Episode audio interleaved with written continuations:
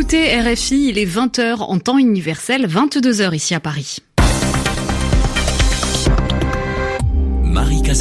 Bonsoir et bienvenue dans votre journal en français facile. J'ai le plaisir de le présenter ce soir avec Sébastien Duhamel. Bonsoir Sébastien. Bonsoir Marie, bonsoir à toutes et à tous. À la une de l'actualité, la fermeté des autorités chinoises. Elles demandent que les auteurs de violences à Hong Kong soient sanctionnés et que l'ordre revienne. Pour les manifestants qui défendent l'autonomie du territoire, Pékin ne veut pas entendre leur colère. À Porto Rico, des nouvelles manifestations ont eu lieu aujourd'hui pour demander le départ de la numéro 2 du gouvernement et tous les proches de l'ancien gouverneur qui a quitté ses fonctions la semaine dernière. Il était accusé d'avoir fermé les yeux face à la corruption de son équipe. Et puis en France, un corps a été retrouvé dans la Loire, le fleuve.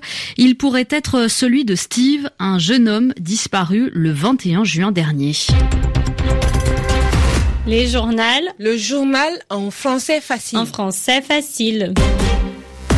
Des sanctions et un retour à l'ordre, c'est ce que Pékin demande au gouvernement de Hong Kong au lendemain de nouveaux affrontements entre manifestants et policiers. Chose rare, le porte-parole du bureau qui assure la liaison entre le territoire autonome et le continent s'est exprimé devant la presse aujourd'hui. Il a rappelé que les autorités chinoises avaient confiance en la chef du gouvernement hongkongais. Pour Bonnie Leung, vice-présidente du Front civil des droits humains de Hong Kong, l'association qui a organisé de grandes manifestations ces derniers mois, cela montre que Pékin ne veut pas voir la colère de la population. Uh, à travers cette conférence de presse, Pékin a réaffirmé son soutien total à la police et aux autorités hongkongaises. C'est une énorme déception car le Conseil d'État a les moyens de limoger notre chef de l'exécutif, Carrie Lam, mais il refuse de le faire, ce qui veut dire qu'il refuse de reconnaître ce qu'il se passe à Hong Kong et ils ignorent les réelles raisons de la colère des Hongkongais qui ont causé ce mouvement qui dure depuis plusieurs semaines.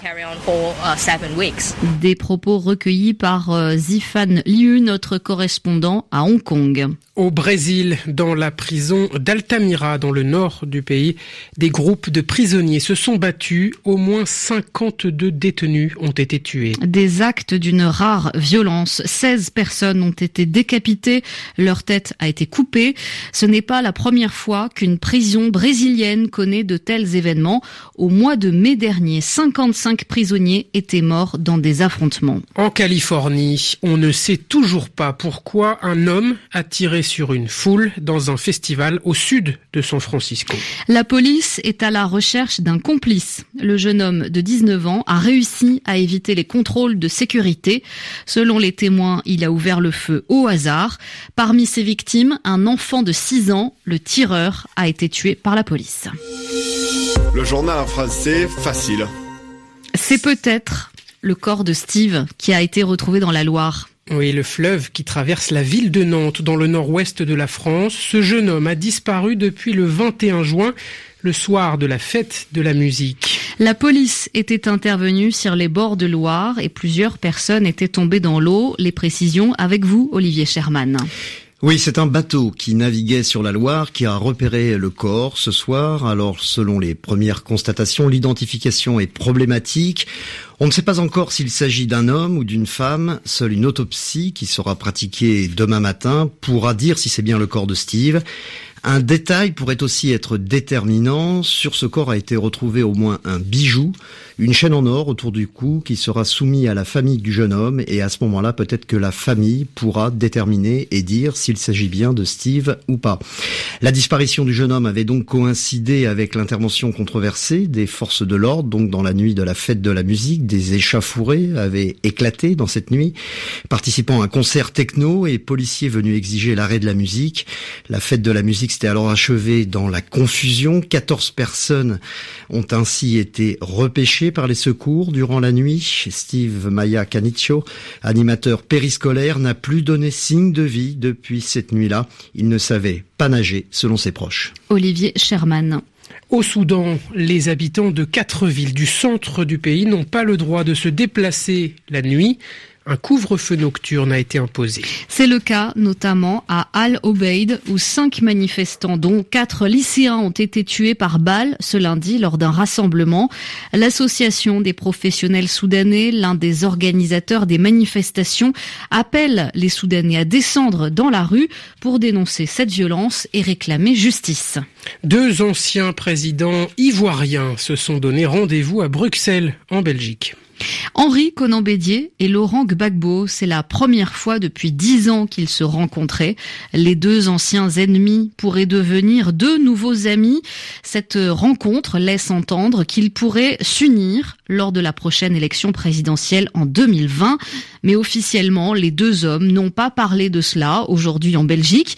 Ils ont échangé sur l'état de leur pays, la Côte d'Ivoire, estimant que la réconciliation n'avait pas encore eu lieu après les violences de 2010. Direction Porto Rico, où la démission du gouverneur ne met pas fin à la crise politique. Aucun remplaçant n'a encore été trouvé à Ricardo Rosselló, accusé de propos homophobes et de complicité de corruption.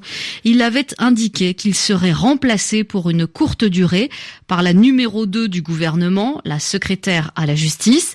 Mais Wanda Vasquez a indiqué hier qu'elle n'était pas du tout intéressée. Clara Lozi. Wanda Vasquez ne veut pas être gouverneur par intérim. La secrétaire à la justice l'affirmait dimanche sur Twitter, juste après l'annonce d'une autre démission, celle du secrétaire d'État aux affaires publiques. Selon la logique constitutionnelle, c'est lui qui devait succéder à Ricardo Rossello, mais son implication dans le scandale d'État l'a forcé à quitter son poste. Il fait partie des membres du gouvernement épinglés pour des messages homophobes et misogynes, échangés avec le gouverneur via l'application Telegram.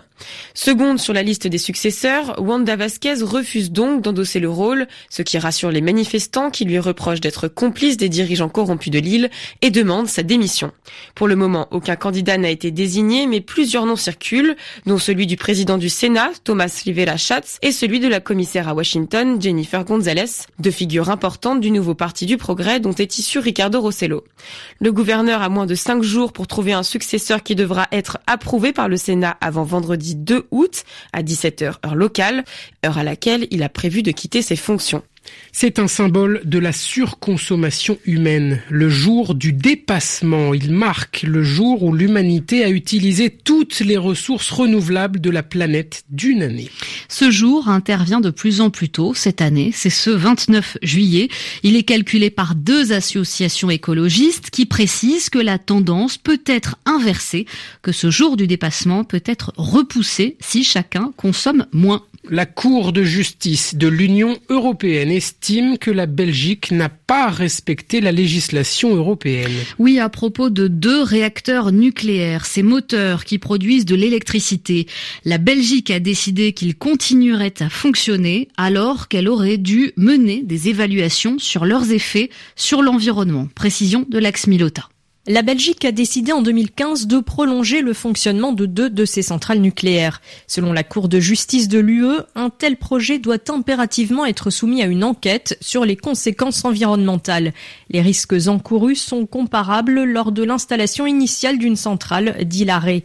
De plus, les centrales de Doul 1 et Doul 2 sont situées à proximité de la frontière belgo-néerlandaise. Ce type de projet doit donc également être soumis à une procédure d'évaluation avec le pays frontalier conclut la Cour. La juridiction européenne donne donc raison aux deux associations écologistes qui ont déposé un recours devant la justice belge, même si elle ajoute que cette décision peut être prise en cas de risque réel et grave de rupture d'approvisionnement en électricité. La Belgique devra prouver ce risque. C'est maintenant à la Cour constitutionnelle belge de résoudre l'affaire. Lax Milota, Bruxelles, RFI. Un mot de sport, Marie, et de Patrice Evra qui met fin à sa carrière de footballeur. Le Français de 38 ans, joueur international passé par Nice, Monaco ou encore Manchester United, a annoncé qu'il souhaitait devenir entraîneur. Il ne quittera donc pas complètement les stades. C'est la fin de ce journal en français facile que j'ai eu le plaisir de présenter avec Sébastien Duhamel. Merci Sébastien. Merci Marie, merci à tous. Ce journal, vous pouvez le réécouter sur notre site savoir avec un s.rfi .fr. Le prochain point sur l'actualité, c'est dans 20 minutes sur la radio du monde. Merci à tous d'avoir été avec nous.